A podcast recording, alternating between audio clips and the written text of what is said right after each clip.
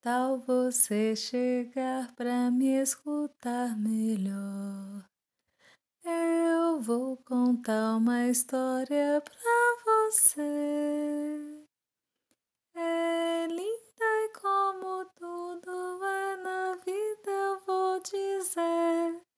Estou aqui pra amar você. A Estrela de Ouro. Reino nasceu, quem sabe quando foi, uma linda princesa. Seus olhos brilhavam como estrelas e seu cabelo era dourado. Antes de nascer, quando ainda estava no céu, seu anjo da guarda lhe havia colocado no coração uma estrela do céu, muito grande. O anjo, acompanhando-a para a terra, disse: Guarda com maior cuidado tua bela estrela e encontrarás o príncipe com quem casarás, aquele que achar a estrela de ouro. A princesa cresceu em bondade e beleza. Ela irradiava alegria e todos lhe queriam bem. Um dia chegou um príncipe que queria casar com ela, mas o rei, o pai da princesa, disse: Se queres casar com minha filha, deves encontrar uma estrela de ouro do teu tamanho. Se não a trouxeres em cinco dias, perderá a princesa para sempre. O príncipe e a princesa se amavam muito, tanto que não podiam viver um sem o outro. Muito triste, o príncipe parou debaixo da janela da princesa e lhe cantou uma canção de despedida, que dizia assim: Adeus, princesa. Aqui na terra não podemos viver juntos, porque não sei como encontrar uma estrela de ouro do meu tamanho. A princesa chorou desolada até a noite. Quando as estrelas começaram a brilhar lá no alto céu, ela viu uma luz se acercando era seu anjo da guarda, que veio para lembrá-la da bela estrela luminosa que havia colocado em seu coração. Ó oh, anjo da guarda, ajuda-nos! Como pode o meu querido príncipe achar uma estrela do tamanho dele? O anjo respondeu: Ele pode ganhar cinco fios para formar uma estrela, fazendo boas ações. E se teu amor por ele é verdadeiro, então os raios da estrela luminosa em teu coração poderão enchê-la de ouro. O príncipe passou aquela noite numa árvore oca no meio da floresta. Sonhou com a linda princesa que ele amava tanto e viu uma estrela luminosa brilhando em seu coração. E ouviu uma voz que disse: Em cinco dias se fizeres, faça cinco boas ações. Terás os cinco fios para tecer tua estrela. Ao acordar, com os primeiros raios de sol, o príncipe, sem perder tempo, saiu da floresta para encontrar sua primeira tarefa. Ele logo deparou com um campo que não havia sido plantado. Com um arado, preparou a terra e semeou os grãos de trigo. Bem cansado, no fim do dia, voltou à árvore oca, onde achou um fio azul do comprimento dele, medindo da cabeça até o pé direito. Pensando em sua princesa, dormiu até o novo dia nascer. Na madrugada do segundo dia, acordou com nova esperança e novas forças. Saindo da floresta, olhou para o campo que acabara de arar e semear no dia anterior. Ao lado do campo passava um riacho que desde algum tempo não trazia mais água para regar o campo. Era por isso que os camponeses não haviam plantado nada ali. Precisa achar uma nova fonte que possa regar os campos no vale. Ele pensou e já começou a subir a montanha, sempre atento para ver se escutava o borbulhar da água debaixo do solo. bem no alto, ouviu um borbulhar que ia aumentando à medida que ele se aproximava. E então começou a cavar. Removendo umas pedras grandes com toda a força, abriu um caminho para uma fonte de água poder aflorar.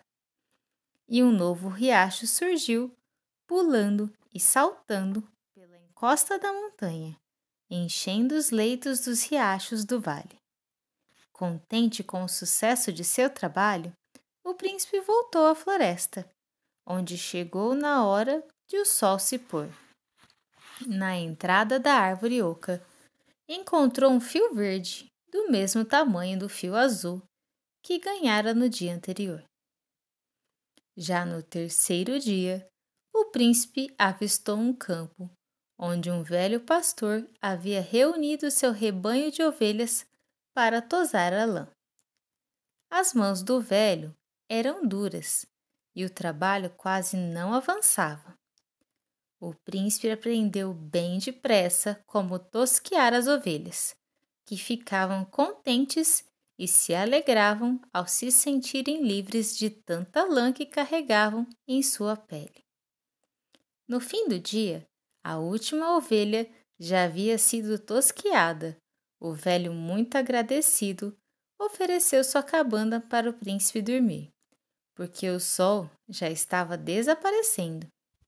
Mas o príncipe preferiu voltar à sua árvore oca, curioso de saber se iria encontrar um novo fio.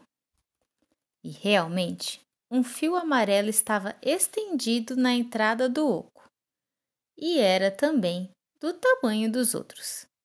Qual foi a boa ação que o príncipe realizou no quarto dia?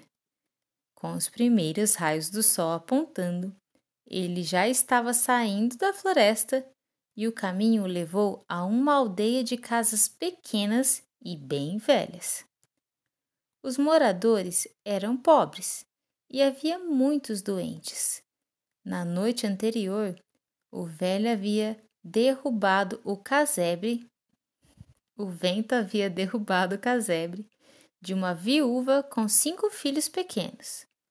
Todos estavam chorando, pedindo ajuda, quando o príncipe chegou. Então não pensou duas vezes.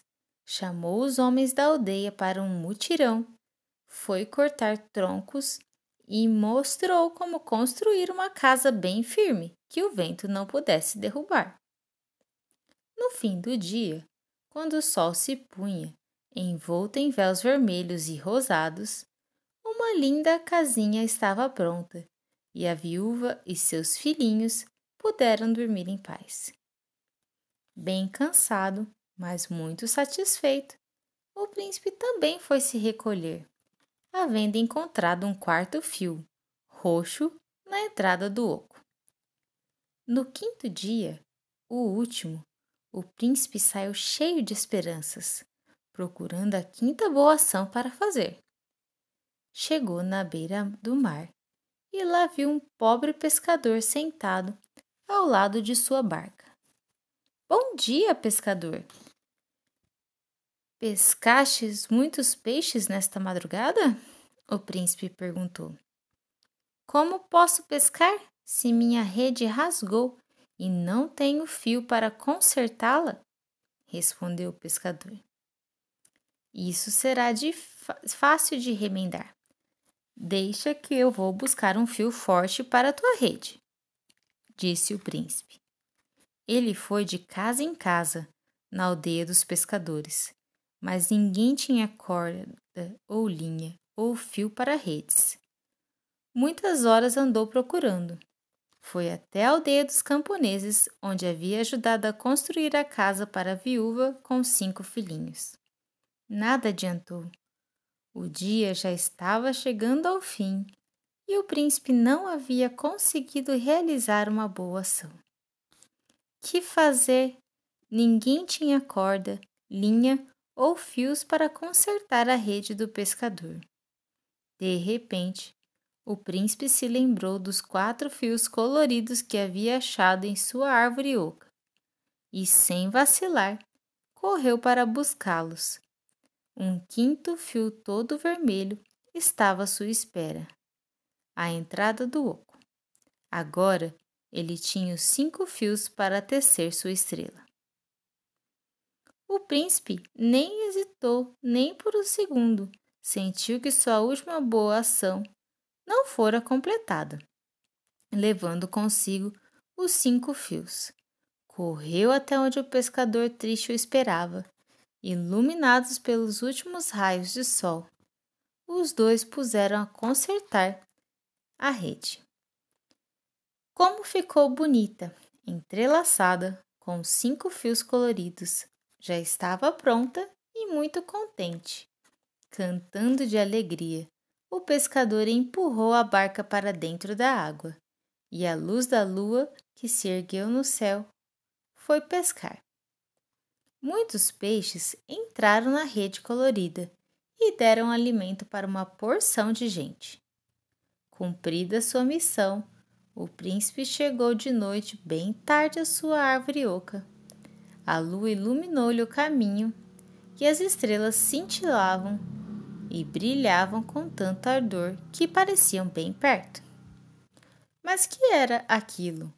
Iluminados pelos raios pálidos da lua, cinco fios de ouro, tecidos em forma de estrela do tamanho do príncipe, estavam estendidos na entrada do oco. A felicidade do príncipe era tanta que ele não conseguiu dormir. Antes de o sol nascer, ele já estava a caminho do castelo da princesa, carregando sua estrela de cinco fios de ouro. A estrela d'alva ainda brilhava no céu, esperando a aurora trazer o sol do novo dia. No castelo, todos dormiam. Finalmente o sol raiou e o portal do palácio se abriu, e o príncipe se apresentou ao rei. Este olhou admirado a estrela de cinco fios de ouro e ordenou: Chamai a princesa. Se esta estrela se encher de ouro na sua presença, teremos a certeza de que o príncipe a ganhou, realizando boas ações. E ele então merece casar com nossa filha. A princesa entrou na sala radiante como a estrela d'alva, e abraçou seu príncipe amado. De seu coração emanaram raios dourados que encheram a estrela do príncipe, e esta começou a brilhar como nunca se viu uma estrela brilhar. O rei a recebeu e a levou à igreja, onde ela continua brilhando acima do altar. O casamento da princesa com o príncipe foi festejado com muita alegria. Os camponeses, o velho pastor e os pescadores também foram convidados. Todos viveram felizes e, se não morreram, ainda vivem hoje.